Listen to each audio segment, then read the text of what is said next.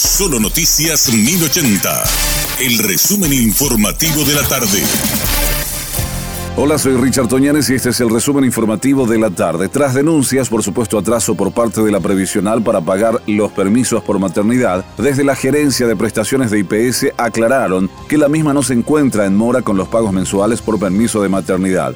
Desde el ente reconocen que hubo un retraso en el pago el mes pasado porque tuvieron que poner en condiciones el sistema para implementar el pago a cuotas y ya no como antes que se realizaba un solo desembolso para evitar que las madres con un recién nacido tengan que acudir al Banco Nacional de Fomento.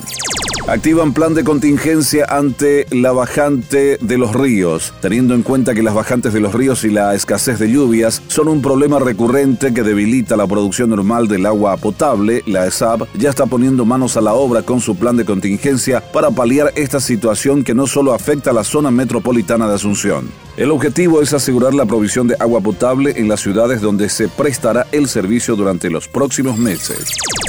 La Dirección de Meteorología emitió este miércoles un boletín especial en el que anuncia el ingreso de un sistema de tormentas en el sur y este de la región oriental y parte de la región occidental desde esta noche. El meteorólogo Carlos Santa Cruz informó que mañana ingresaría un frente frío y se registraría una mínima de 15 grados y una máxima de 20 grados en Asunción. Esperamos que un frente frío ingrese el, transcurso de la madrugada de este jueves. Eso se ve plasmado en las extremas previstas desde este jueves y por lo menos eh, durante todo el fin de semana de tener temperaturas máximas en el orden de 32 a 34 grados. Bajamos a, máximas que no sobrepasarían los 22, 24 grados aquí en capital y alrededores. Y los amaneceres que se van a presentar agradablemente frescos. Estamos hablando de mínimas en torno a los 10 y 12 grados inclusive. Eh, y bueno, esa condición, como bien les decía, se extiende hasta el día domingo.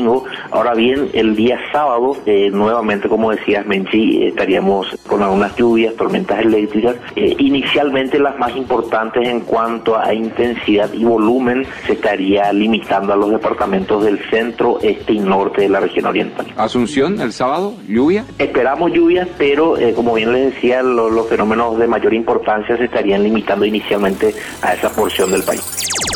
Los bienes incautados en el operativo a Ultranza Paraguay, tales como un lujoso helicóptero, dos buses y caballos, que luego fueron comisados, pasaron a manos de la Policía Nacional. Durante el operativo a Ultranza, la mayor operación contra el crimen organizado del país, se realizaron innumerables incautaciones de bienes e inmuebles pertenecientes a esquemas dedicados al tráfico de drogas y lavado de activos. La Fiscalía y la Senad realizaron 112 procedimientos en el que resultaron 12 personas detenidas, fueron incautados 85 inmuebles y bienes varios por más de 100 millones de dólares.